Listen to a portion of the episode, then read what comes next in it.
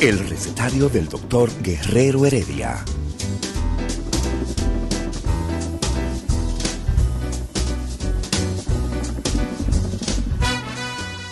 Una respuesta para cada pregunta.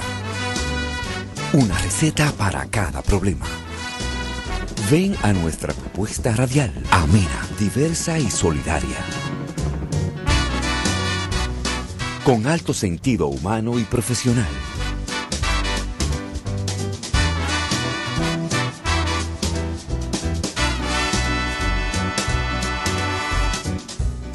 Buenos días. Bienvenidos al recetario del doctor Guerrero Heredia.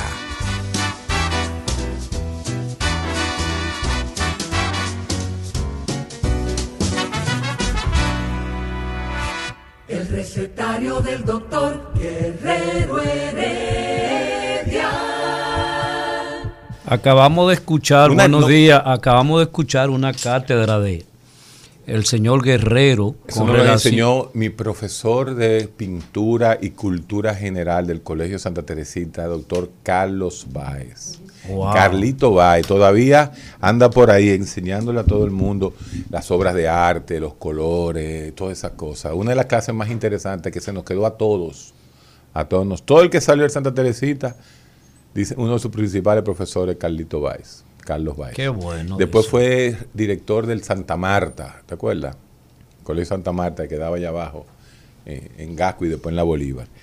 Eh, pero qué bueno que llegamos, porque la chercha estaba muy cherchosa hoy, en, el rumbo de la mañana, ¿no? pero preguntando de que, ¿a quién tú prefieres? ¿A Ricky Martin? Digo, ¿cómo era? ¿A, a, a- ¿cómo es? ¿A Alex Rodríguez o el otro? El, eh, y a Marc Anthony y todo eso. Será la con relación a J-Lo, A todo el mundo. Ahí hay Oye, un- pero- ahí hay un desastre. pero no tuvieron a- A mí me llama un amigo desde Virginia, me- eh, desde Virginia, no, de North Carolina, y me dice, Guerrero, ¿y, y- y desde cuándo tú eres farandulero? Uno, cualquier cosa, hermano, en la radio uno hace eh, la, la chercha vale, siempre. Ahora, hay una particularidad que uno quizás, quizás tenga algún análisis eh, psicológico enfocándose lo que es el rencor, lo que es la ira, lo que es la rabia, lo que es la decepción de no haber tenido el éxito esperado. Le pasará todo esto, le estará pasando todo esto justamente a Alex Rodríguez con relación a su efímera relación con esta señora, con J. Lo. O sea, puede haber algún tipo de interpretación en esa relación del mundo de la farándula que es tan inestable, tan sorpresivo, tan de la nada muchas veces, que deja uno eh, sin, sin eso, sin encontrar los análisis contundentes que supuestamente uno debe hacer en función de esos comportamientos que genera toda esa población de artistas, de deportistas, y que inciden en la cotidianidad, quiera uno o no quiera, hay una manifestación interpretativa de esos acontecimientos. Por ejemplo, lo que está pasando con justamente con Alex, la interpretación que se tiene. ¿Será rencor? ¿Qué es el rencor? Pero ¿qué es el rencor independientemente de tu sueño? ¿Por qué Pero nosotros ¿por qué tú crees que Ale le tiene No, rencor? estoy especulando, es estoy- una- yo es estoy una especulando. tuya, porque, óyeme... Señor, en- yo estoy Acuérdate que el especulando. mundo de los pariguayos y el mundo de los artistas es diferente. Es diferente. A ver, Lo importante es sonar. Como dijo Sancho Panza, que me ladren, que es señal que, digo, dijo Quijote, que es señal de que cabalgamos. Mira, cuando tú llegas a ese nivel, ¿qué es lo que... ¿Tú te acuerdas de la película eh, Scarface, la Sí. de Al Pacino, Ajá. que hizo un ícono de los 80 sobre lo que era el narcotráfico? Él fue como el primer narcotraficante que- Agresivo, así. eh, eh, bueno, llevado al, al cine, porque Sí. después le hizo Carlito Way también. Que first you get the money, ¿verdad? Lo primero que tú busques los cuartos. When you get the money, La mujer elegir the su pareja, lo primero que buscan Ahí es te dónde- llegan las que- mujeres. Que dónde viene el... De ahí te llegan las mujeres. Sí. Ahora, si tú tienes la mujer y tienes los cuartos, ¿qué es lo único que te falta? Fama. Poder y Poder, fama. Entonces, fama. bueno, imagina tú tienes ya la fama, también tienes cuarto, lo que quieras, mujer o hombre, dependiendo de tu preferencia. Tienes la fama, ¿qué te queda? El poder. Entonces, esta gente que lo tiene todo, que tiene todo eso, todo eso, lo que quiere es seguir en este momento del mundo. ¿Dónde está el poder? En el mercado. Sí. ¿Y cómo se obtiene el mercado? A través de la media. Hay que sonar. Hay que sonar, hay que sonar. O sea, Alex Rodríguez se llega a cualquier sitio y Alex Rodríguez, que es un- lo que es un pelotero de grandes ligas con mucho cuarto, porque ¿cuántos peloteros de grandes ligas con mucho cuarto hay? Hay mucho. Muchísimo. ¿Y cuánto vaquebolita eh, con cuarto? Entonces, Pero ya se olvidaron muchísimo. bueno, no, si tú... O sea, quiero decir, en el sentido de eso si que tú, tú, estás dices. de- Chicago y llega Sammy Sosa, ¿verdad? El pobre Sammy, que debería estar en el Salón de la Fama. Los mezquinos no lo quieren llevar al Salón de la Fama. A Sammy Sosa le abren la puerta en todos los restaurantes del mundo. Una pero eso porque al portero le da la gana. Pero a Alex Rodríguez, en este momento, lo que quiere el lugar es que él vaya.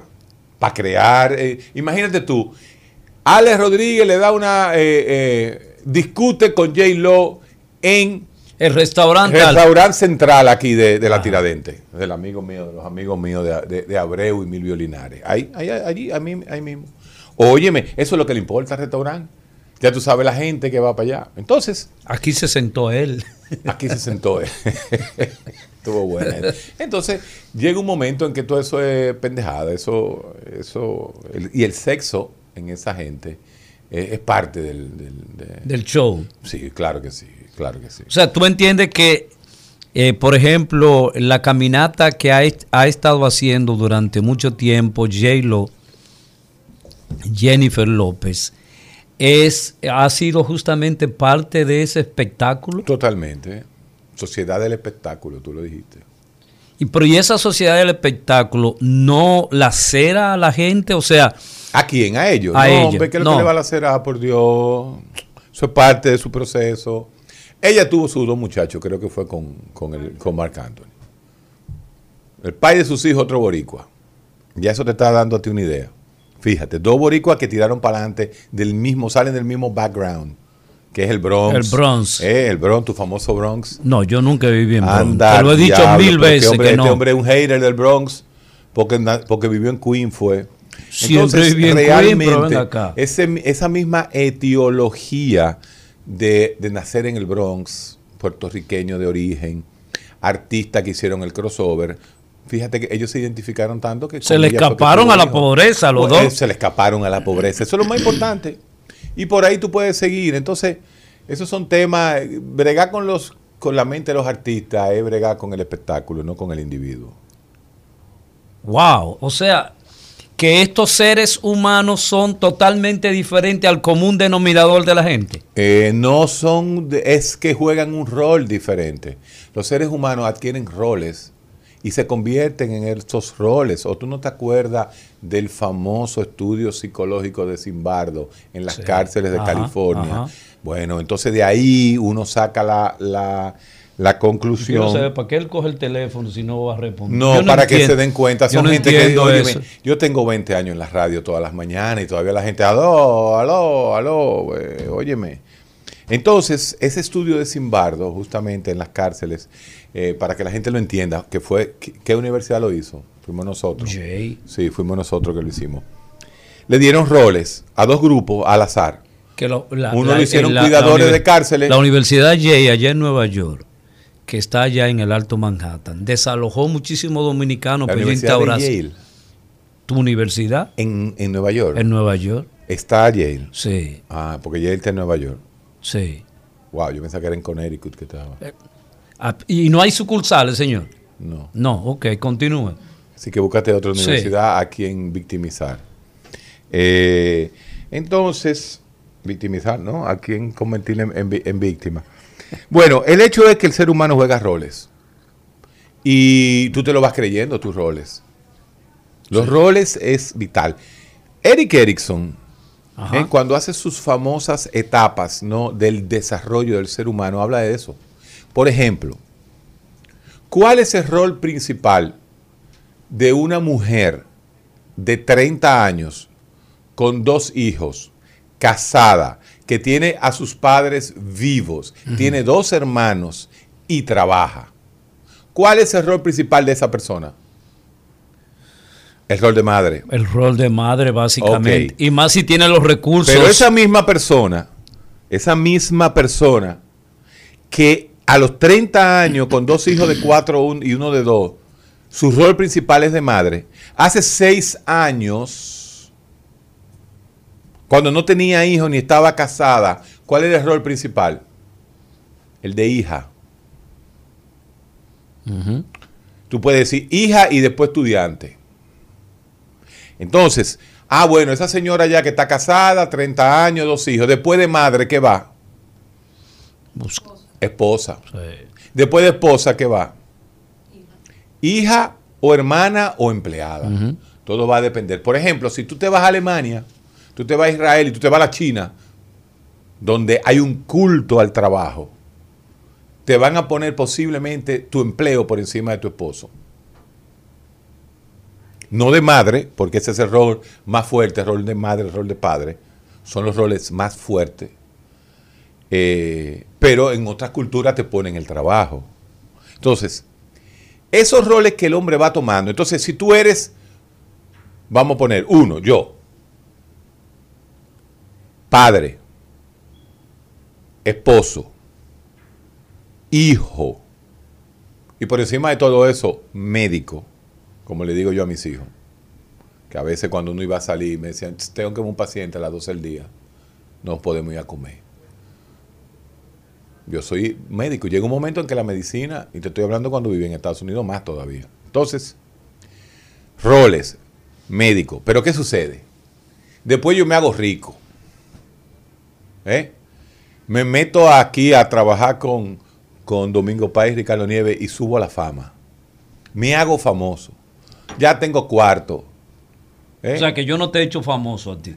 Eh, Sí, sí, sigue, sigue, sí, sí, sigue, claro, claro, pero, pero no con la fama de, de Ricardo y de Domingo Páez, que ellos son, sí, ellos son megadivos ya. Entonces, Tú, ¿qué tú eres un promotor de ¿Qué los tú divos. Viene y entonces cada vez que tú llegas a un sitio, te tiran una foto y vienen tres gente a tirarse un, un, un selfie contigo. La sociedad misma, la media misma, te va creando un rol artificial que no está basada en los roles tradicionales de padre, madre, hijo, esposa, hermana. Entonces, ese rol artificial va tomando una preponderancia en tu vida completa. Y es ahí donde caen estos personajes. Estos Alex Rodríguez, está J. Lo, este Mark Anthony, en donde, en donde se convierten en parte del espectáculo, sin ningún rol real, sino es un rol creado. Creado hasta donde la media le dé la gana. Porque si eh, eh, eh, Alex Rodríguez así le da un cáncer, que Dios no lo quiera, ¿verdad? Y se mete en su casa dos años a pelear con el cáncer. Después sale sin pelo y flaco y, y, y desgarbado. A los tres años la sociedad se olvida de él. Lo borran. Y nada más se van a acordar de ellos lo, cuando lo manden al Salón de la Fama del béisbol. Tú me estás entendiendo por dónde voy la cosa. Entonces, ese rol transitorio que te da la media, en este caso la- las redes y todo lo demás, es un rol que ellos lo juegan hasta más no, hasta que dejen de sonar. Señores, todo el mundo ha dejado de sonar. Fíjense eso. Todo el mundo ha dejado de sonar. Y déjame decirte Mira algo. el viejito de Playboy, que estuvo sonando prácticamente hasta su muerte. Tú hubiese querido ser ese viejito de Playboy. Dímelo ¿Eh? aquí entre tú y yo. ¿Te hubiese gustado ser el viejito de Playboy? En algún momento. ¿Verdad que sí? Todo el mundo quiso ser el viejito Sí. de Playboy. Así es. Ese, ese tipo fue un ícono.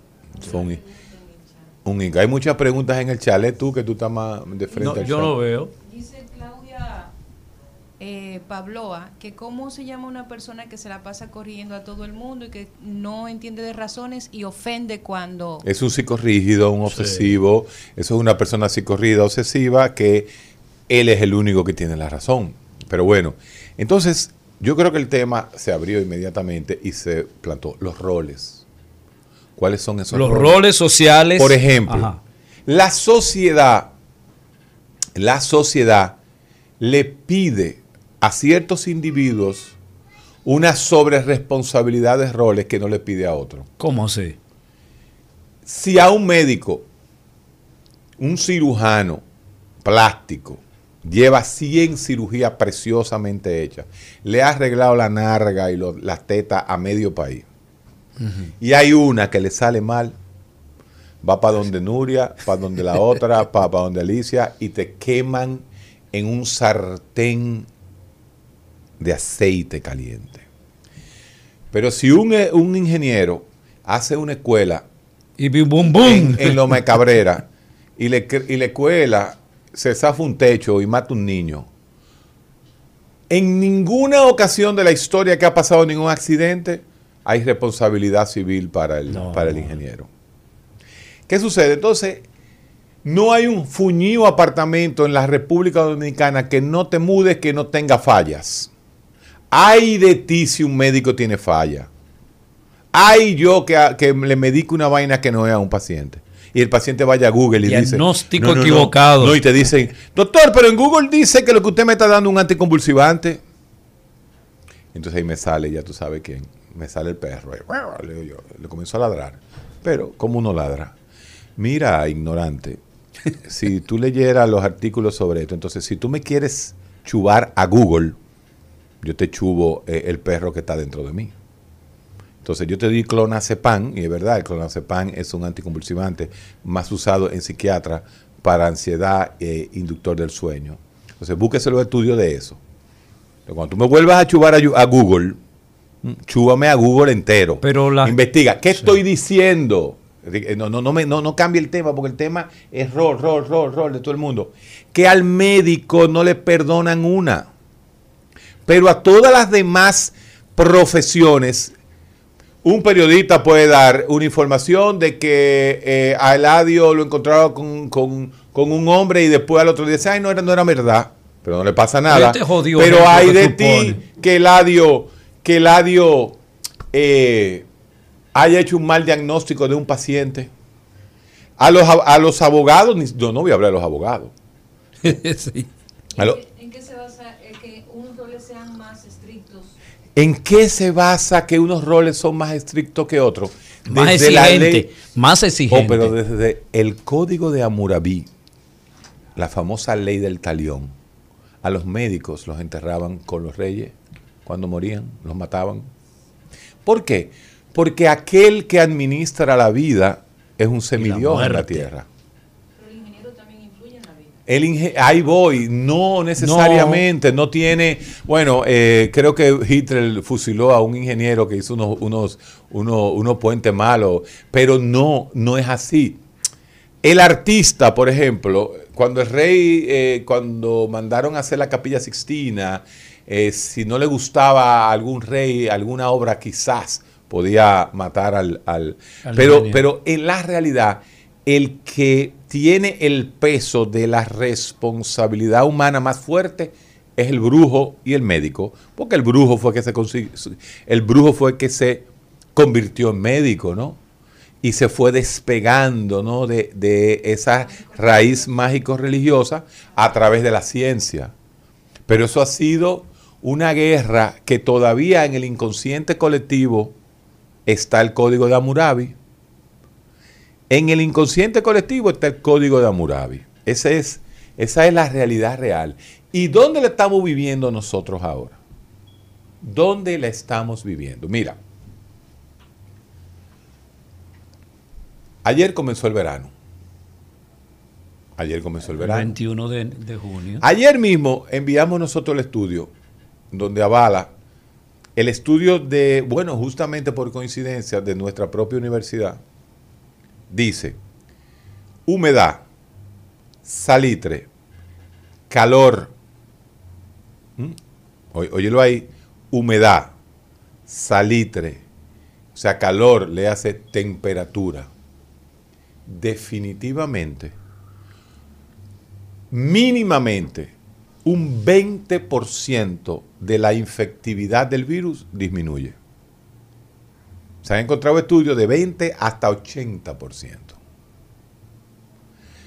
Cuando yo veo esos estudios que comienzan a salir consuetudinariamente en, durante este año completo han salido, yo como comunicador le pongo nombre a ese fenómeno científico comprobado mil veces. ¿Cuál fue el nombre que yo le di? La talvia. Sin embargo, como la talvia se convirtió en una palabra antigobierno en ese momento, a todos los peledeístas, en vez de buscar el criterio científico y muchísimos comunicadores, hasta el, el- eh, eh, vainita este, el, eh, Sergio Carlos, que yo se lo mando, a él le digo, mi niño, chico, mira los estudios. Entonces se lo mando, digo, eh, no, no ¿Por solamente... qué tú le des ese tono? Sí, porque él, él cogió la talvia como de relajo, porque él no busca más de ahí, él, él, él nada más lee la primera. Entonces yo quiero que él lea, yo, yo quiero que él lea, espérate, que me estoy metiendo con, espérate, déjame yo manejarlo. Como él lee nada más una primera parte, o le conviene hacer el meme en ese momento, de esa primera parte yo se lo mando y digo, serio Carlos, papito, mira, lee los estudios, lo que significa talvia, lo que se significó y lo que se convirtió el fenómeno semiótico de talvia. Y yo, por suerte, porque eh, eh, se convirtió en un fenómeno. Entonces, todo el que era peledeísta, donde yo dije eh, que la talvia bajaba el, bajaba el COVID y, que no se cría, yo decía, es que la talvia no crece COVID. Y yo lo mantengo, pero yo lo mantengo con el criterio científico. ¿Qué fue lo que vendió?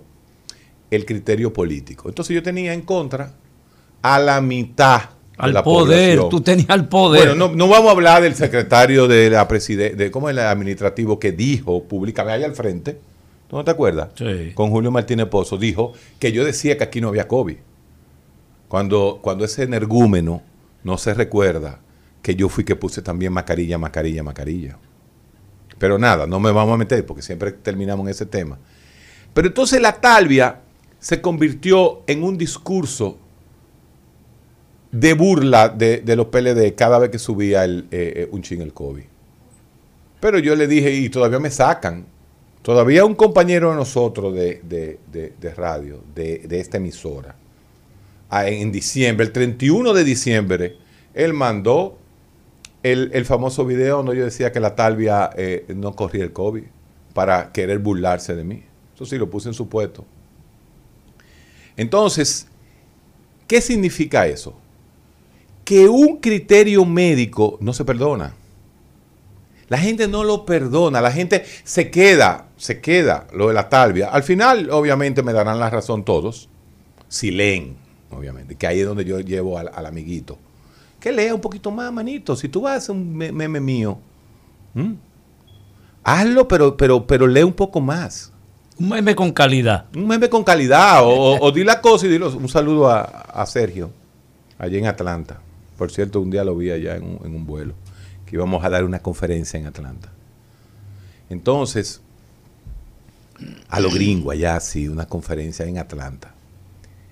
Las cosas tienen un rol y la gente le da una importancia vital. Fauci, el famoso Fauci, Epidemiólogo. no- epidemiólogo, infectólogo, Es- lo han- eh, sale de la ciencia pura, un tipo que nadie nunca se había metido con él. Nadie se había y, metido. y ha pasado casi cuántos gobiernos. Eh, Bueno, es que nadie se metía con él porque Sí. era un científico. Ahora, Sí. ¿qué sucede? Que en un momento de la vida, en el mercado, le hacen el nuevo mundo, la pandemia era el discurso. Y Donald Trump toma el discurso anti-Fauci. de ese epidemiólogo. Si hace 10 años Fau- Fauci decía que salió el SARS-27 y que había que vacunarse, nadie le importaba eso. La gente iba a CVS, compraba su vacuna y se la ponía. Pero cuando Fauci habla de la vacuna del COVID, la cual entra en contradicción con el discurso político, nada que ver con científico, de Trump, comienza Fauci a tener crítico. Y pero, pero en masa, ¿sabes? En masa no, la mitad de la población americana. sí. Lo mismo, Fauci es el mismo símbolo para llevarlo a República Dominicana de lo de la talvia, ¿entiendes? Pero llega un momento en que Fauci sigue y la ciencia sigue avanzando y la vacuna van a seguir perfeccionando y la vacuna va a terminar y todo el mundo se va a tener que vacunar al final y al cabo. Entonces el, discurso de vacuna va a subir. Por ejemplo, hay un grupo que haciendo un uso abusivo de la democracia. ¿Cómo así? Aquí hay un grupo que está haciendo su uso, su derecho democrático. Ellos van a ir al Eugenio María de Hostos, famoso anterior Parque Ramfi, ¿eh? allá abajo, en el malecón, a protestar. Ajá. Y yo les digo lo siguiente. Qué bueno que es en el Eugenio María de Hostos. ¿Por qué? Que se mantengan un poco apartados, que aprovechen el salitre, el calor, el sol y el mar del Eugenio María de Hostos y voceen todo lo que quieran vocear en contra de la vacuna. Porque ellos tienen derecho. Tienen un derecho adquirido. Sí, pero yo también tengo derecho a que no me infecten. Pero por eso mismo se fueron al malecón, se llevaron de la talvia entonces se va, lo van a hacer en el malecón para que no suceda como con el peregrino, ¿te acuerdas? Sí. Que yo decía, bueno, la gente por lo menos salió a marchar en el malecón de Puerto Plata y obviamente no hubo un outbreak, ¿no? no, no, hubo una, un, aumento. Entonces, esas eran las cosas que yo decía como para mantener mi, mi criterio de la talvia. Entonces, ellos tienen derecho, pero qué bueno, váyanse al malecón y vociferen y tienen su foto. Y lo que no hemos puesto la vacuna, podemos hacer también una manifestación de apoyo a la vacuna. tenemos las dos vacunas y estamos amagando. Oye, pero esto es increíble. Estamos amagando hasta por una tercera.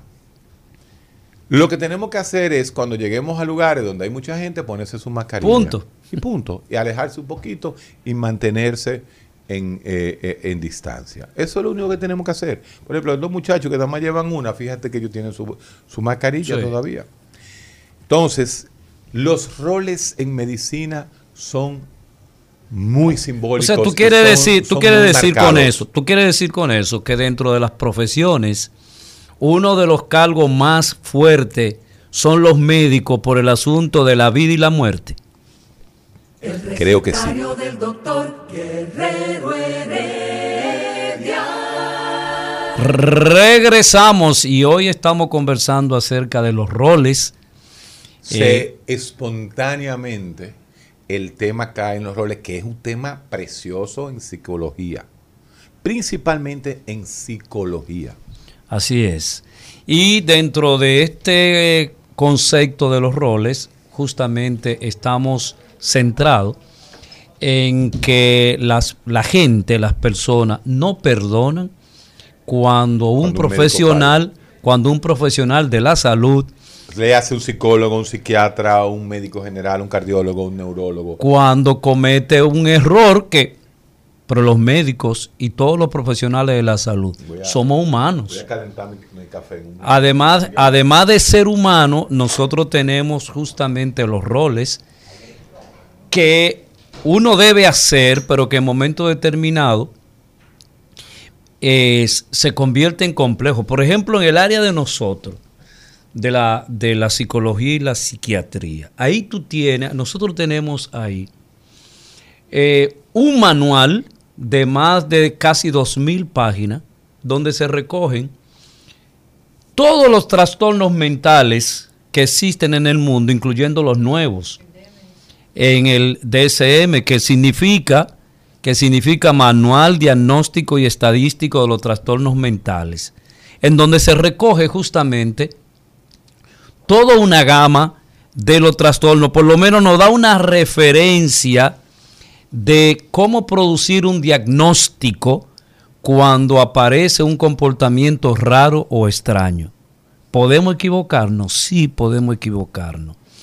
Por eso existen, para evitar la equivocación, existen lo que hemos denominado los, usando el método de estudio de casos para justamente tratar con otros profesionales afines o relacionados casos determinados para evitar justamente esta realidad. Doctor, pero ¿qué pasa, por ejemplo, con los roles que asigna la gente por prejuicios? Eso también son roles. Eh, y, y, además de que son roles, son sumamente perjudiciales porque simbolizan, te dicen, te señalan el supuesto camino que tú tienes que tener en función de sus creencias.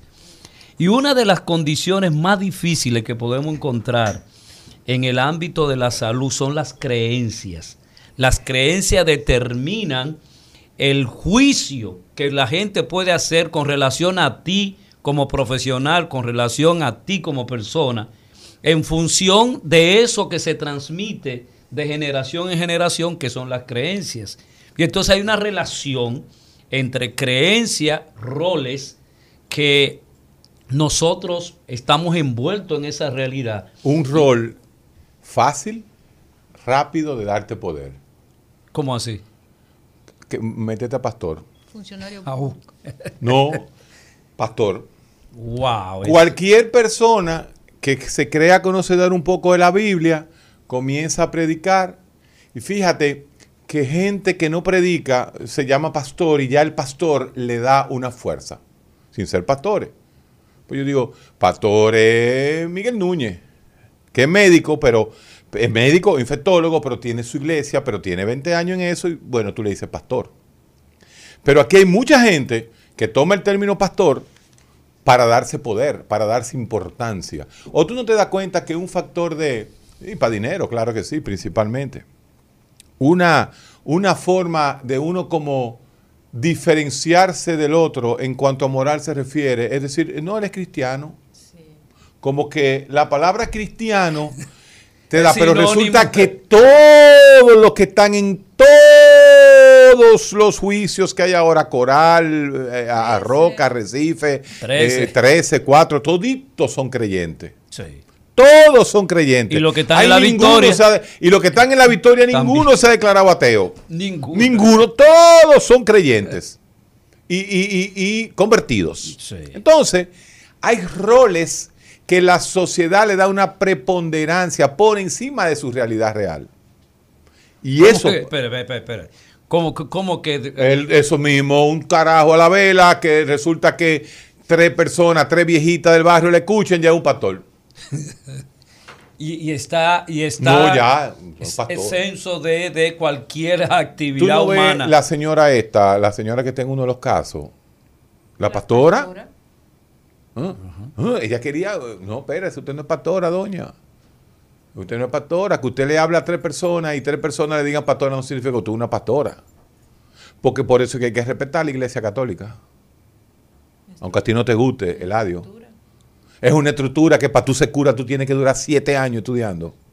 No, te no, pero la iglesia católica son mucho más reales. Te guste o no te guste. Son mucho más reales que, los, que los eh, protestantes. Bueno, pero también hay pastores muy fuertes con una cultura general muy fuerte. Pero la realidad es que para usted ser cura usted tiene que estudiar siete años. Sí. Entonces, hay una, hay una condición. Entonces, justamente hay una condición con relación a los curas que no la tienen otras denominaciones cristianas, ¿verdad?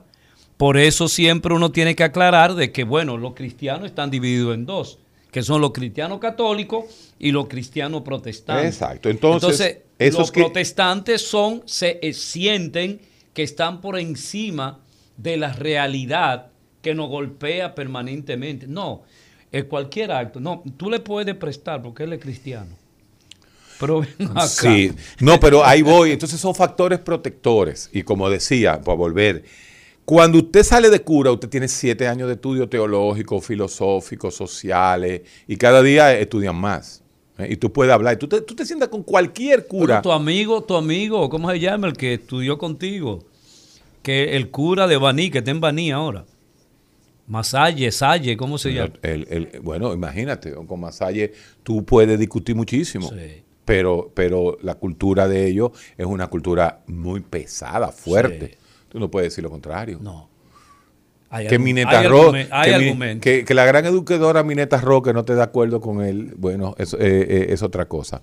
Sigue hablando. Entonces, Entonces, eh, realmente cuando nosotros hablamos de roles, cuando hablamos de roles y hablamos de poder, realmente uno tiene que simbolizar, uno tiene que entender que hay comportamientos en donde las personas simulan realmente eh, una realidad que solo existe en su mente.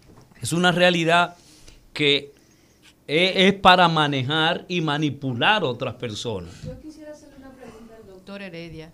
Doctor, cuando uno tiene prejuicios, asigna roles también. Uno ve a una persona y determina Totalmente. condición social simplemente por las, ah, por las eh, eh, referencias que tiene. Totalmente, el prejuicio. El prejuicio es un rol también. Eh, mira, el prejuicio es el grave problema de la, toda sociedad. En toda sociedad hay prejuicio. Mientras, menos prejuicio hay en las sociedades, menos, menos situaciones conflictivas se van a armar.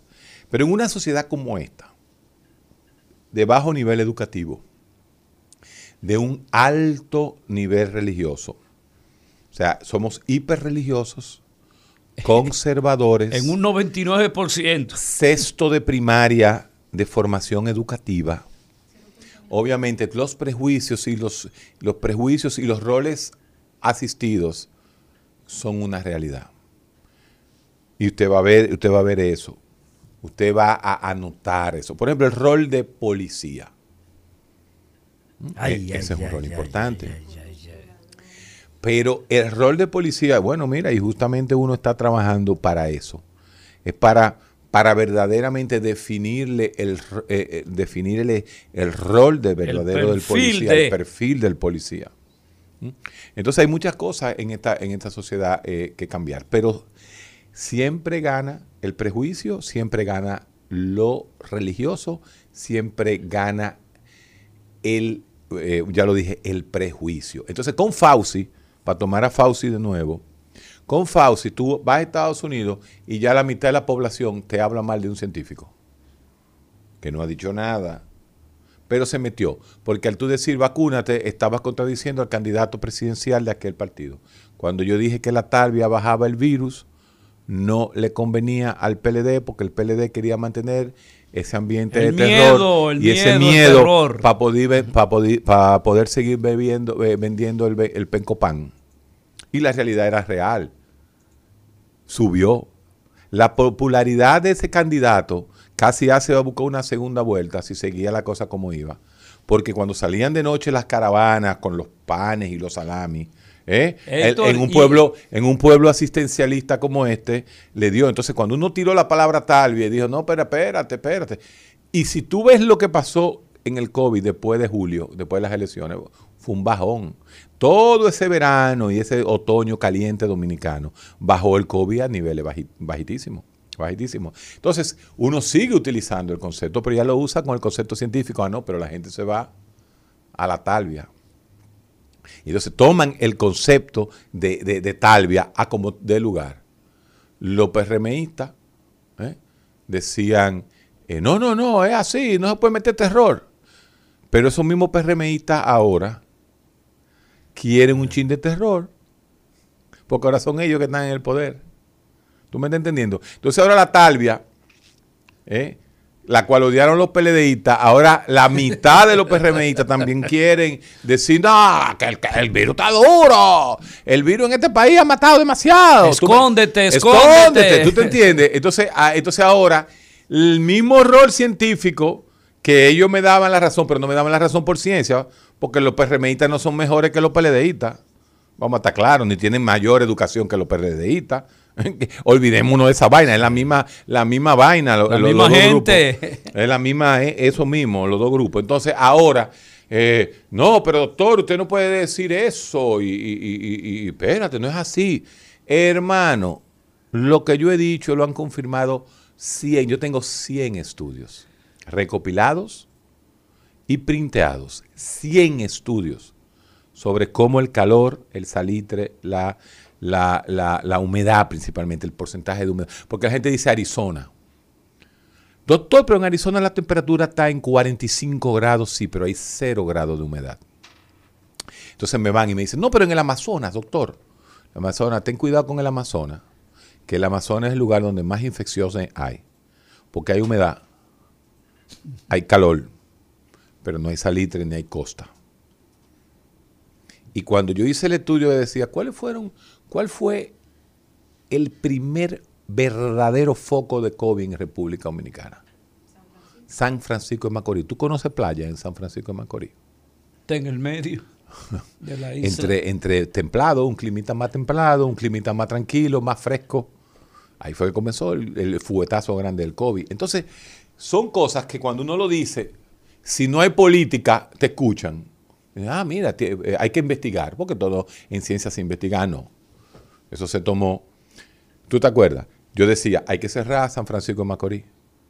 Hay que cerrar. Me acusaban de terrorista en ese momento. Pero después, Talvia, que era lo contrario, a cerrar. ¿Tú me estás entendiendo? Entonces, todo tiene un rol político. Y yo lo he vivido como comunicador. Y he tenido que, eh, he tenido que mantener mis posiciones. Hay gente que me dice, pero no use la palabra talvia. Y yo, no, talvia no, tarbia o talvia. Todavía aparecen cuatro o cinco haters por ahí que viven poniendo de la talvia. Pero la talvia yo la mantengo. Y gracias a Dios que llegó el verano. Y que van 6.7 millones de vacunados. Y que ahora con los 3 millones de vacunas que vienen, por lo menos se espera que en el mes de lo que queda de junio y julio, por lo menos 6 millones de dominicanos tengan doble vacuna. Eso va a ser un éxito mundial, un éxito mundial. La velocidad con que se está vacunando en República Dominicana. Gracias a los socialistas chinos que mandaron la vacuna. A los ateos chinos. Y, a los ateos chinos que han mandado la vacuna para todos nosotros. sabes que los países donde más duro le ha dado el COVID son los cristianos. Brasil, Estados Unidos, Italia, España, y México. Y México. Todo. Ni siquiera la India, con mil, mil millones de personas, le ha dado tan duro. ¿Por qué tú crees que a la India no le ha dado tan duro? Ah, ah, porque la India no y, Brasil sí. Ah. Que, incluyendo, recuerda que fueron los cristianos en Brasil que pusieron a ese energúmeno de presidente. A Bolsonaro. A Bolsonaro. ¿Es Bolsonaro o Bolsonaro? Una cosa así. Con ese, que sí es Bolsonaro. Es un apellido italiano. Este. Ah, es con él, es Bolsonaro. Entonces, la, realidad... Del rol, vamos a seguir con el rol. sí, la, realidad, porque empezamos con, con J. Lo. Su rol. Su rol. Alex Rodríguez, su, rol. Max Anthony también, su, rol que es el más ganancioso, porque ese tuvo dos hijos. ¿Quién? pero, ¿cómo así? ¿Más ganancioso porque le tuvo hijo a J-Lo? Sí, porque... Gran vaina. No, no, porque eso va a quedar en la historia para ah. toda la vida. Sí, no, esos son sus hijos. Ah, son sus hijos. Ella le tiene que pedir permiso. Para que eh, sepa. Ya entiendo. El recetario del doctor Guerrero Heredia. Muy buenos días a la audiencia del recetario del doctor Guerrero Heredia este martes 22 de junio. A mitad de año estamos ya. Aquí les voy a dejar las informaciones de salud de las últimas horas. Yo soy el divo de la salud. Miren, medicamentos falsificados. Sí, y son varios y además se venden sin prescripción médica en cualquier farmacia del país.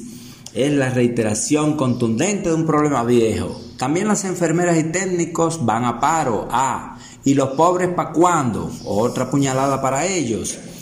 La Unión, la Unión de Farmacias eh, reveló el tipo de medicamentos más falsificados que se comercializan en el país. Entre esos medicamentos citó ibuprofeno, Ponstant, Evital, diclofenac y enantium así como estimulantes sexuales y amoxicilina y capra, este último para tratar la epilepsia. En otra información, los pacientes que pierden sal por trastornos genéticos y hormonales recibirán sus medicamentos a través de Promesecal gracias a un acuerdo suscrito entre esa institución con el Hospital Pediátrico Dr. Hugo Mendoza También tenemos que los niños deben ser evaluados médicamente antes de iniciar la práctica de deportes porque pueden tener una arritmia en el corazón. Eso lo dijo la cardióloga pediatra Patricia Esther Romero de Sedimat. La especialista aconsejó que una revisión clínica debe hacerse de inmediato si el niño presenta mareo, fatiga o agotamiento. Ya lo saben los eh, padres y tutores de los niños que practican deportes. Estas y otras informaciones están colgadas en resumen de salud.net y mantenga la sintonía con el recetario del doctor Guerrero Heredia. Es el programa más pegado de salud de República Dominicana, pero no desde ahora, no. Casi 20 años siendo un equipo médico líder en información y orientaciones de salud de la República Dominicana. Ese equipo que encabeza el renombrado, renombrado psiquiatra Héctor Guerrero Heredia. Nada, cuídense de la lluvia. El recetario del doctor Guerrero Heredia. Hay gente en el Instagram que hasta dice que si que, qué tipo de prostitución, ¿no? Pues ninguna. J-Lo no es, no es ninguna, por Dios, esas son palabras. Ella no es una trabajadora sexual. No, por Dios. No, no, no, no. Ella es una disfrutadora eh, sexual. definitivamente. Le que gusta, igual que a usted, igual que todo el que está en el mundo. Todo el mundo quiere disfrutar el sexo. Pero según la psicología Un saludo a una J-Lo dominicana. ¿Cuál es? Ivonne Ferreras, la famosa periodista. Bueno, ya dice, ¿y mi nalga de dónde son? Bueno, eh, dominicana pura. Un saludo a la querida Ivonne, que, que, sigue ahí como en su, en su horario de las 7 de la mañana. Cada vez que uno va al aeropuerto, uno, uno escucha a Ivonne allá en la vieja casa. Sí, mira, eh, eh, Héctor, según la psicología... Háblate algo de Iván. Tú, primero déjame decirte algo de, Iván Ruiz. A ver. Fíjate lo que es la media lo que es el mundo, ¿no? Hay una tragedia de igual, oye esto, de igual, eh, vamos a llamar así, contundencia que la de los dos pastores, los dos eh, cristianos que murieron en Villa Altagracia. Ajá. Oye, ¿qué pasa? Aquí, ese crimen horrendo hasta formó la, reforma de la policía. sí, es cierto. Matan a otra pareja, un teniente, y la esposa del teniente lo matan en la misma manera. Y el problema en la sociedad era que Iván lo tenía de chofer. Entonces, cuando tú te das cuenta, entonces, ¿qué pasa?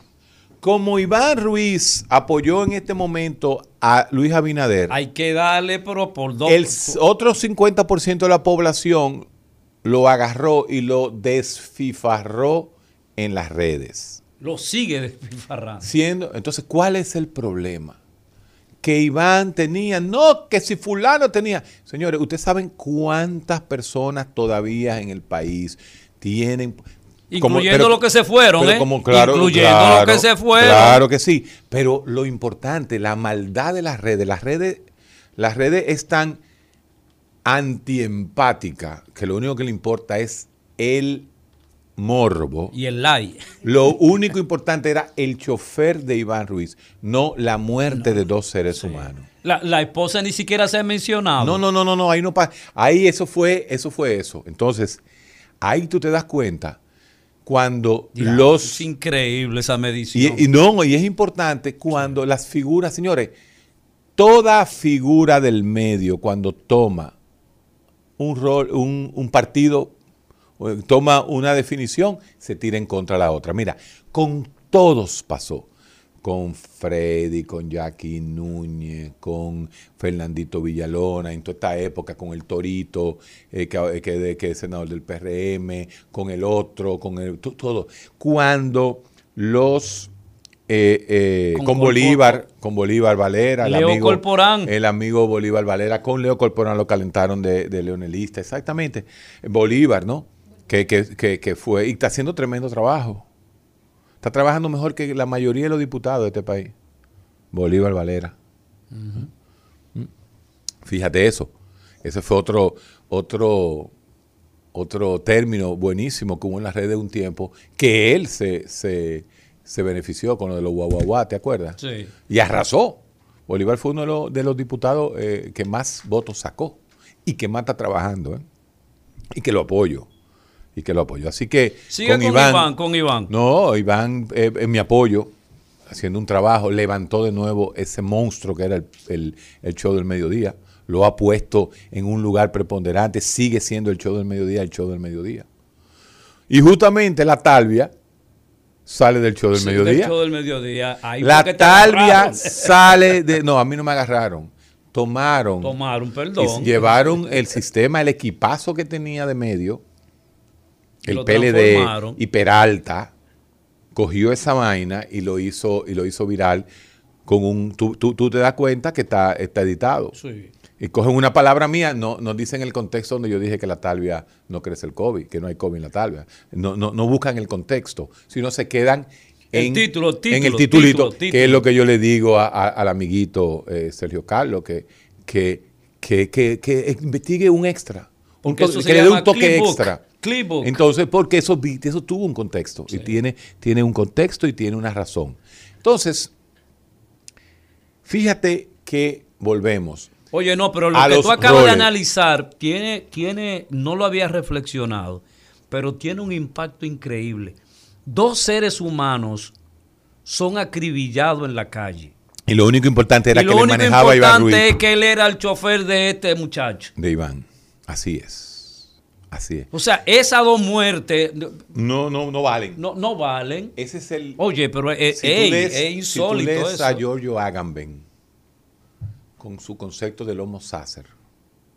El Homo sacer en la Roma imperial era el esclavo, el hombre que era tan menos que un esclavo, que no tenía importancia, que nada más le daba comida para que trabajara y más nada. No tenía voto, ni voz, ni nada. Entonces, Agamben transpola eso ¿no? al, mundo, al mundo moderno, más, más que el posmoderno, y habla de que hay seres humanos que, que no tienen importancia en la vida o se ha calculado que los seres humanos en este momento lo que cuestan en términos monetarios son 96 dólares. Exacto. Entonces, eh, ese homo La vida del hombre. Ese homo sacer, e, ese, ese policía y esa esposa del policía se convierten en homo sáceres que no importan no para las redes. Lo único que importa para las redes era el rol de chofer. Pero no era por eso, era para joder a Iván. Y de paso el gobierno. Eh, y de paso, claro. ¿Por qué? Porque Iván está apoyando ahora al, P, al a PRM, le, le, hizo tremendo trabajo y entonces eh, lo quieren, lo quieren eh, finiquitar de esa forma. Pero Iván es un tipo, no, pero tipo trabajador. Es para reflexionar eso, Héctor. Es un buen ejemplo de lo que es la media, la, de, de la crueldad de la media. Esa es la palabra, la crueldad. La crueldad de la media que no importa, lo que importa es joder. Y entonces, tú te das cuenta, inclusive yo he podido hacer ese análisis en carne propia. ¿Cómo así? El análisis de los haters, el tipo de hater. Tú te das cuenta que hay tres imbéciles, bueno, eso tú le dices, ah, pero tú ves cuentas en Twitter de gente inteligente, de gente con concepto, que lo que te tiene es rabia política. ¿Entiendes? Te tienen rabia política. Y no saben, hubo una, óyeme, yo vi una, una, un comentario de una compañera del colegio que dijo que, yo me había llenado de anuncios del gobierno. que yo vivía muy bien, lleno de anuncios del gobierno. Yo no tengo anuncios del gobierno ni aquí en Rumba. Hermano, nosotros que andamos de lambones atrás de un pidiéndole, a, la, salud, pública que ponga un anuncio.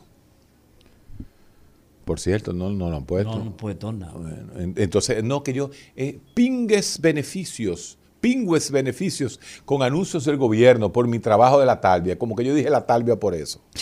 Pero bueno, el punto va, el punto va es que, como le digo, señores, ya la talvia no es tan, tan simpática para los PRMistas, pues ya los PRMistas son los que están en el poder. Sí. ¿Entiendes? Pero nada. Ahorita eh, quizá empiezan a dar boletines también. Entonces, si tú no te tripeas las redes, si tú no te sabes manejar en las redes, tú te ahogas muy fácil tú te ahogas muy fácil. Entonces tú sabes discriminar. Y yo los provoco a los haters. Yo les digo, por favor, vamos a darnos, vamos, vamos a pelear un ching, pongan haters. Pero es lo único que sabe decir. Por eso fue que yo lo tomé tan en serio. cuando el periodista que él me sacó el, eh, el atalio, porque lo hizo con una mala fe, con una mala fe por dentro, o sea, y, yo soy psiquiatra. Yo sé que ese señor tiene una mala fe muy grande. El concepto celos, el concepto envidia, juega un rol importante en, en, esto de los roles. Eh, sí. Si tú quieres conocer los celos y la envidia, tú te tienes que ir a Shakespeare. Y una de las obras más grandes de Shakespeare es Otelo. Otelo, sí. En Otelo, y esto es muy importante a, los estudiantes de psicología y los estudiantes de psiquiatría y la gente la cultura en general, la gente que está en el Instagram. Otelo tú te lo puedes leer en dos días. En dos días tú te lees Otelo. Te lo puedes leer, si sabes inglés, bien. Yo no me lo pude leer en inglés, porque yo manejo el inglés técnico médico. Yo leo más rápido en inglés la parte médica, pero no, no, no la, literatura. La literatura tengo que leer en español. Pero en Otelo se conjuga, ¿no? Yago, el, personaje de Yago, que es el ayudante de Otelo, que es el rey, el envidioso. Él le crea a, Otelo, ¿no? Le crea los celos a través de Démona, que era la esposa de, de, Otelo. El Yago la, la, lleva, la lleva, la lleva ahí hasta que la mate.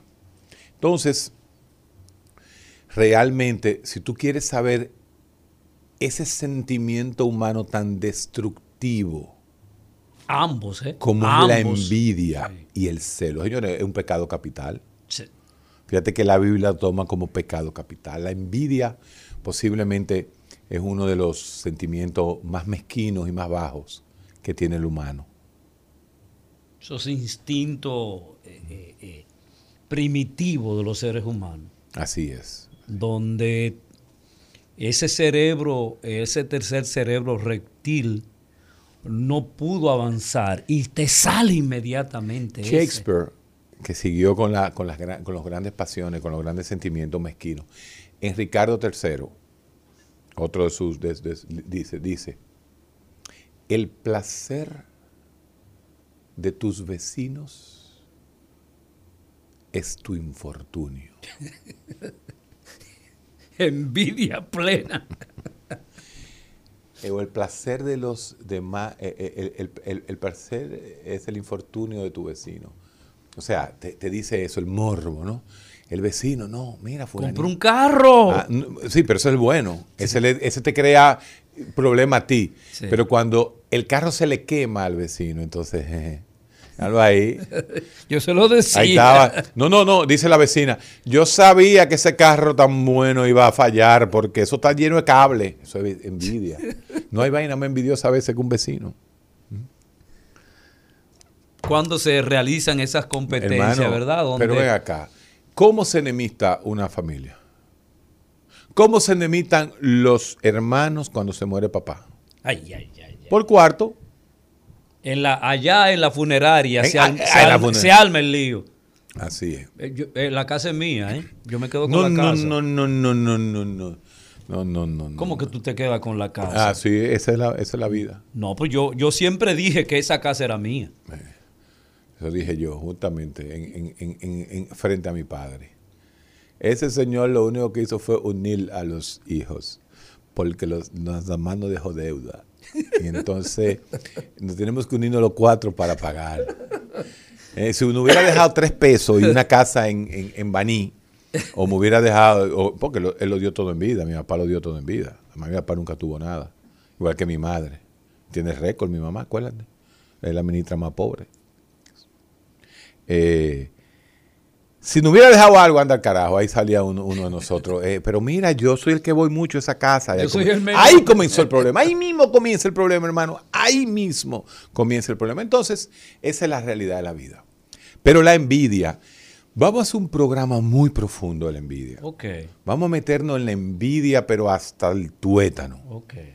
Envidia con B larga, ese peor todavía, ¿tú lo sabías? ¿Cómo así? Con B de burro. Sí. Cuando la envidia es con B de burro. Wow. Es, dura, es dura. Y es eso. ¿Tú sabes quién me enseñó esa palabra a mí? acuérdate, los enemigos apandillados, los envidiosos apandillados. Esa es la palabra clave del papá mío en la Bueno, tú sabes que nosotros tenemos recientemente, sin, hacer profundidades, este, nosotros tenemos, eh, nos dimos cuenta de nuestros envidiosos que teníamos alrededor y no lo sabíamos. ¿Qué? Sí. Nada más tú no lo sabes. A veces los psicólogos son muy románticos, ustedes son muy románticos, ustedes no, el envidioso está al lado tuyo al lado tuyo está el envidioso. Para que lo sepa. Solamente hale cinco favores a alguien. Aló, Eladio, ¿tú conoces a Guerrero? Dame el teléfono de él para que me consiga una cita. Coño, dile que yo soy primo tuyo para que me vayas un chin.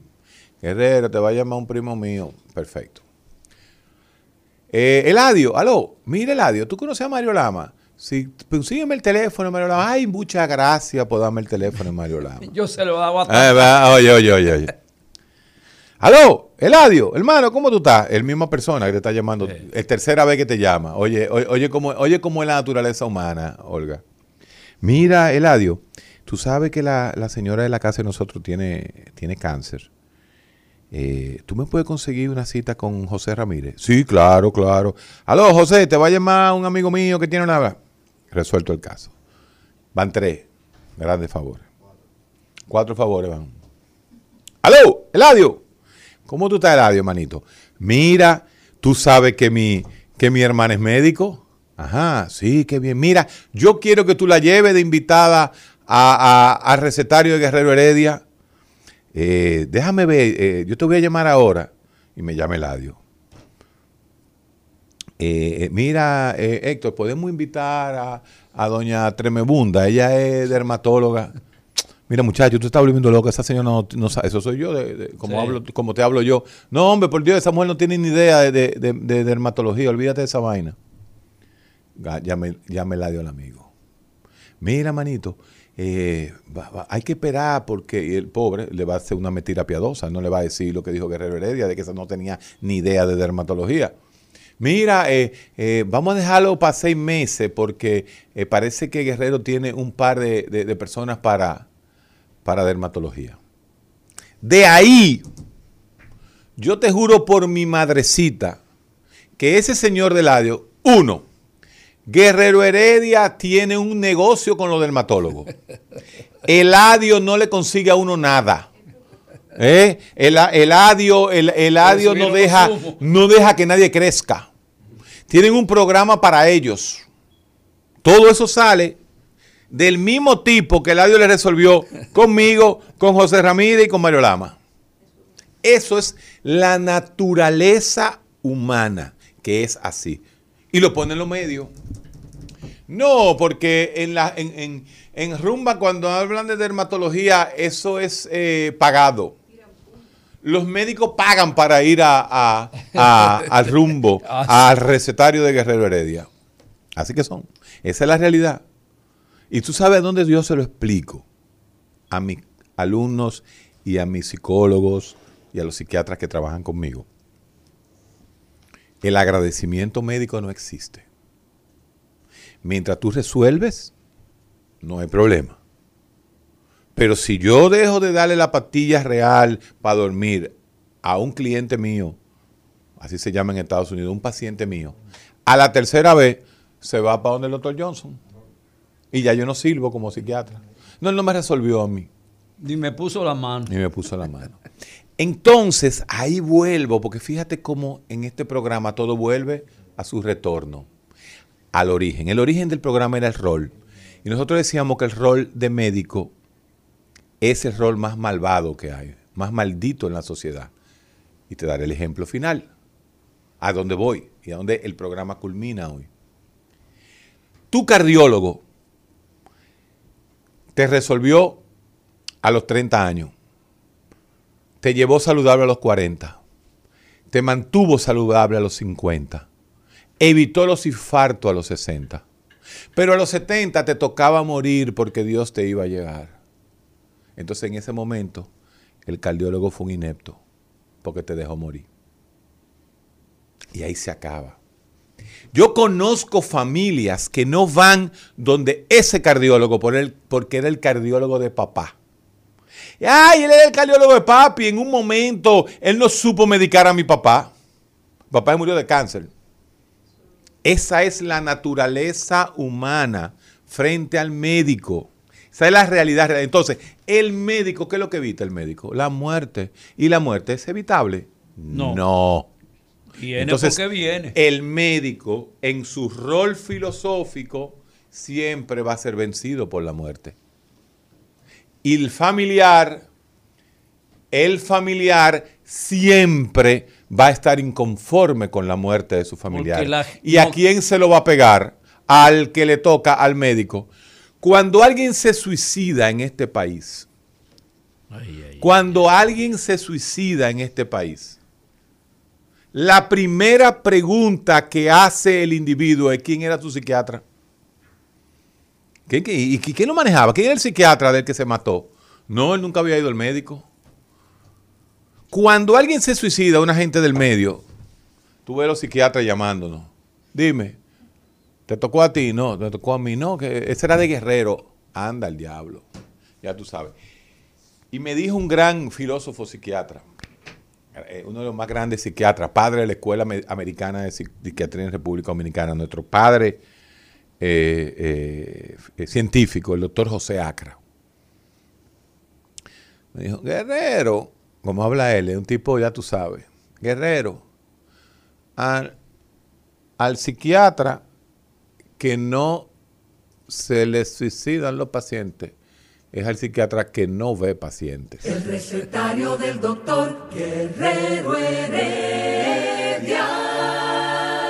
Regresamos al recetario y nos gustaría escuchar sus opiniones eh, con relación al tema que hemos tratado en esta mañana, los roles. Usted puede llamar al 809-682-9850. Es usted, los ricos. 809-682-9850. Y en cualquier esquina del mundo usted puede hacerlo a través del 1-833-380-0062. Pero localmente usted puede llamar al 809-682-9850. Buenas. Buenas. Sí. Mi doctor querido. Oígame, ah, después le va a decir, doctor, cómo se maneja, cómo uno maneja entonces una persona que le tenga una envidia tan fuerte. Yo tengo una experiencia tan fuerte que esa persona me deseó hasta la muerte. Nosotros tuvimos cuatro muertes una tras de otra. Aléjate. Vino, a mi, vino a mi puerta y me dijo que yo debía haberme muerto, que no debieron haber sido los que se murieron que el, el, vecino está al lado mío. estamos vendiendo la casa incluso. Estamos aléjate, aléjate de ese ser humano. Aléjate de ese ser humano. Aunque seas, aunque seas vecino, tú te alejas emocionalmente. No, yo no estoy hablando. Yo no hace tiempo que le pusimos una barrera, subimos la verja en un residencial. Ellos son un ocupante. Yo subí la verja altísimo, la dividí y altísimo y como quiera. Y yo, Dios mío, ¿cómo manejo el que llega al barrio y me desacredita? Pero mira, yo soy morenita, ella es rubia. Yo soy gordita, bajita, voluntuosa, ella es delgada. Yo no entiendo qué es lo que me ve. ah, mira, tienes que alejarte, óyeme, escúchame, no físicamente. Aléjate ah. emocionalmente. Tú todavía estás afectada porque tú mismo te preguntas, pero ¿cómo esta tipa me tiene envidia? ¿Por qué me tiene envidia? Olvídate de esa vaina. La envidia no tiene explicación. Porque a veces son pequeños incidentes tan de, tan tan tenue que tú dices, coño, pero a mí no me pueden tener envidia por eso. El éxito tuyo produce ya, envidia. Ya, Yo soy simpática, muy alegre, muy sociable. Exactamente, y, no está pasando hambre, ¿verdad que no? No, no, no. Yo Anda para el carajo. Mi, vehículo está muy Exacto, ya por eso, ya tú tienes fruto de envidia, ya tú eres envidiable. Si tú estuvieras pasando hambre y te chocan el vehículo y ella te ve saliendo a pie, al, a, coger el metro. Ahí se Entonces, no, ahí te dice, ¿tú quieres que te dé una bola? Ahí se convierte en un dadivoso. No, yo, no, yo tan a pie, tengo una miseria grandísima. Ah, ese, ya, ya lo dijiste. Entonces, el, el social en Estados Unidos le llaman a eso the social economical downdrift. O sea, el cambio socioeconómico que da la gente. Por eso, uno siempre dice que, ah, y, eso sonó una vez, nosotros lo dijimos y sonaba un poco hasta racista, ¿no? Racista no, pero eh, elitista. Cuando un rico pasa pobre se da un tiro más rápido que cuando el pobre pasa más pobre. Sí. Entonces, eso sucede. Como ustedes viven en una misma, la casa de ustedes era la misma antes, porque si es una urbanización, las casas salen iguales. Pero a través del tiempo, el vecino que comienza a hacer su chelito hace un anexo y le hace una habitacióncita. Ellos, son, ocupantes, peor, ellos son ocupantes. Están alquilados, es peor, ya tú sabes. Ni siquiera alquilados, cuidando las propiedades. Ah, ah no. pero imagínate, cuidándole, la, cuidándole la casa a la prima que vive en Boston. Exacto. Exacto. Entonces, eh, justamente, y eso tú te vas dando cuenta en los en las urbanizaciones, por ejemplo, que hizo Balaguer. Me explico. Cacique, Honduras, el maestro. el maestro, toda esa zona. Fíjate que las casas van mejorando y le tiran una, les trancan la marquesina, le hacen una segunda planta, pero el que se queda económicamente ahí se quedó con su casitinga. O a veces tú identificas que las casitas que no han tenido remodelación son las casitas de los papás. Entonces se quedan igualitas, pero la de al lado ya es grandota, sí, y tiene marquesina. Entonces, eso es una generación de envidia, pero grande, grande. Pero lo que tú recomiendas... lo, sigo escuchando. Aléjate, aléjate emocionalmente de... Exactamente. tiene que alejarse mentalmente, que no existe. Tiene que no, no, no existe. Esa persona no existe. El envidioso, para ti. El envidioso nada más quiere lo malo para ti. Buenas. Sí, buenas. Buenas. Sí, le escuchamos, señor. Eh, sí, eh, una pregunta para esto. Eh, ¿se puede considerar en este país que las eh, iglesias evangélicas o cristianas mayormente son la mayoría un gran negocio? ¿Usted, comparte eso? Eh, no, yo no comparto eso. Yo considero que las iglesias. Mira, hipócrita. Déjame decirte lo siguiente. déjame decirte lo siguiente. déjame decirte Te voy a interrumpir. te voy a interrumpir. Te voy a interrumpir. Ay, me interrumpieron. No puedo hablar aquí. Oye lo siguiente no existe ninguna actividad humana donde el dinero no esté envuelto. ¿Y eso qué tiene que ver? Eso tiene que ver con que todas esas actividades... La mayoría de las iglesias en este país juegan un rol social de amortiguación de lo malo. ¿Ah, sí? Ejemplarízame eso. Oh, mira, te voy a dar un ejemplo. A ver. Eh, déjame ver un ejemplo. Ah, la iglesia Mamazarita, la iglesia Miguel Núñez, la iglesia. La iglesia de Miguel Núñez. Tú me mencionas a Miguel Núñez en esto. no te voy a decir quiénes asisten ahí. Bueno, van una, una clase social alta, ah, pero no importa, hace su trabajo. Lo que discriminan a trabajo, esas iglesias, esa iglesia discrimina a las otras iglesias de lo pobre. pero venga acá, eso lo dentro, tú. sí, eso lo digo yo y lo sostengo yo. Ese grupo, no, no, no, eh, esos grupos clasistas, mira, esos, esos son grupos clasistas dentro de la dentro de los protestantes que discriminan a los pobres. No.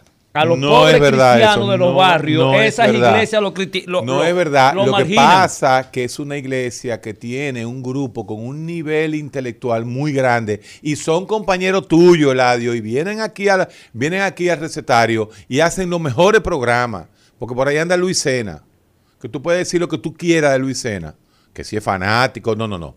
Usted, usted lo toma. Ahora, Luis Sena es un tipo que se faja y hace un programa intelectual. Carlos Veló, que es un libre pensador, católico, cristiano, como tú quieras decir. los programas yo, no estoy, yo no me estoy refiriendo a ellos. Los programas más científicos que se han hecho, lo hemos logrado con Miguel Núñez aquí. ¿Con quién? sí, sí, sí, Eladio, sí, sí, lo hemos logrado. Y quien mejor maneja el COVID en este país y su ah, área de otra cosa, ya es otra cosa. no, pero nosotros lo traemos como, como su rol de pastor también. Entonces, aquí hay iglesias que tienen su rol, que a ti no te gusten o que no, le guste a mucha gente. déjame decirte, ¿de qué nos ha beneficiado a nosotros? el que nuestro país tenga el 99%, el 98% de las personas cristianas. No, no, Eladio, es un 20% de ateos que hay en el país. Cuando tú hables, mete, mete la parte científica. Pero yo estoy hablando hay un 20% de, los creyentes. ¿Qué pasa con los creyentes? Yo te estoy diciendo que el 99, el 98%, el 90% de nuestra población es creyente. No. ¿Hay alguna investigación en ese sentido? ¿Cuál investigación? hay un 18 a 20% de ateos en República Dominicana.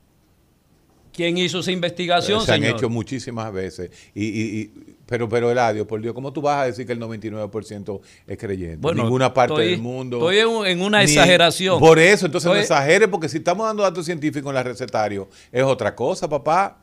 El 80% de la población dominicana es creyente. El 40% de la población española es creyente todavía.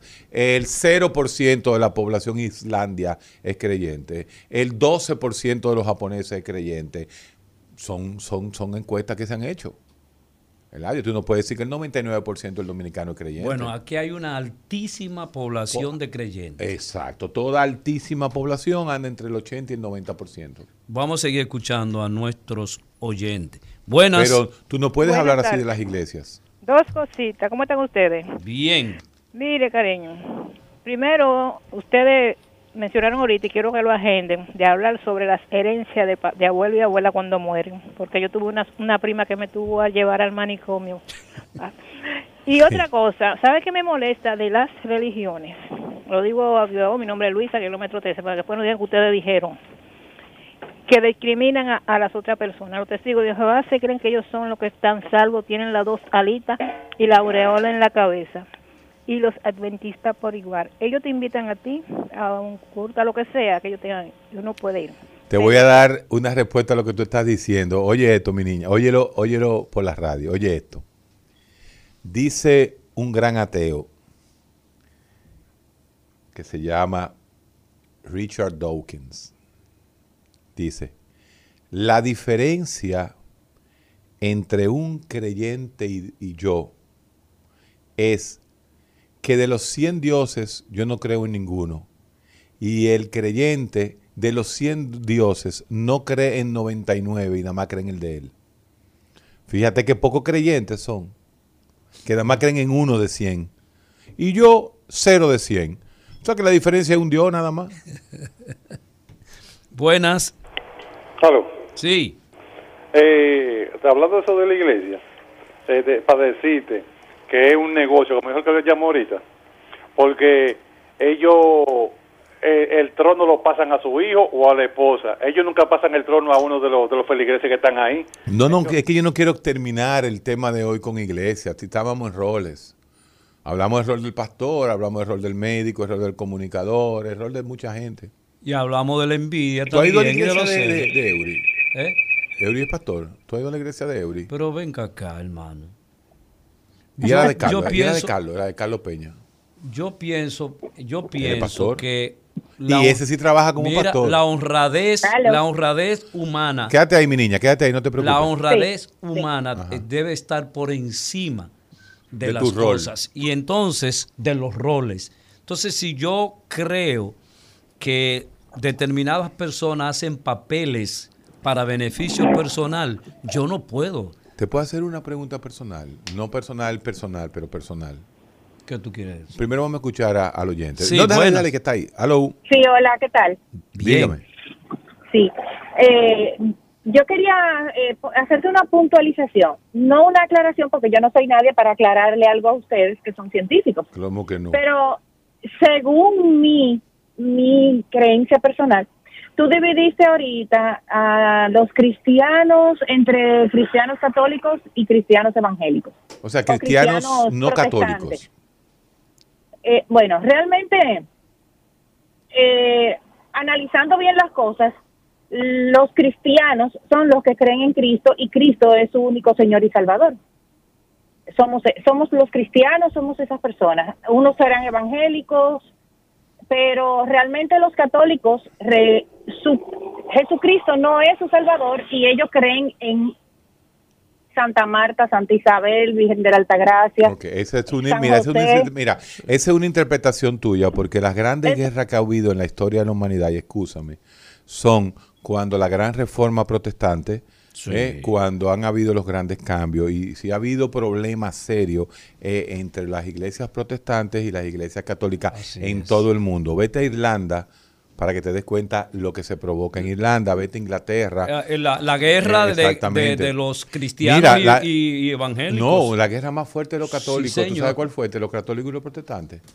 La Segunda Guerra Mundial. También. Donde Hitler y Mussolini eran católicos. Sí. Y entonces los americanos eran más protestantes, los ingleses eran más anglicanos, los franceses eran más individuales. Pero esas son las guerras, mi doña, no, no es un punto mío.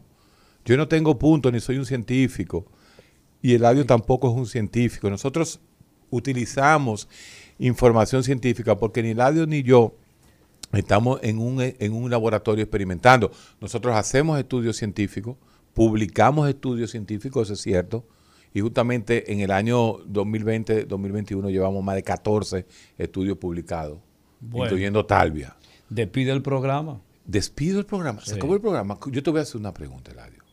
Ten mucho cuidado. no, no, no. Ten mucho cuidado. No, no, tiene que ver ni con nada personal, sí, pero sí al final.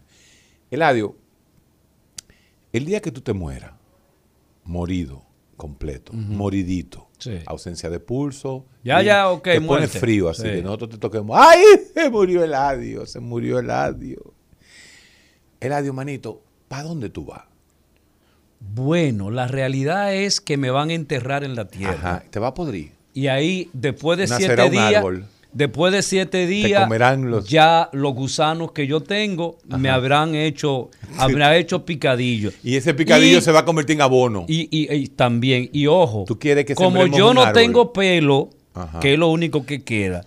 Se va a ir rápido. Se, va a ir rápido. eso, decía, eso decía alguien. Eh, cuando yo me muera, primero quémame, tira la ceniza donde quiera. Y si me van a enterrar, planta un árbol. Así, así se está haciendo. El recetario del doctor Guerrero Heredia.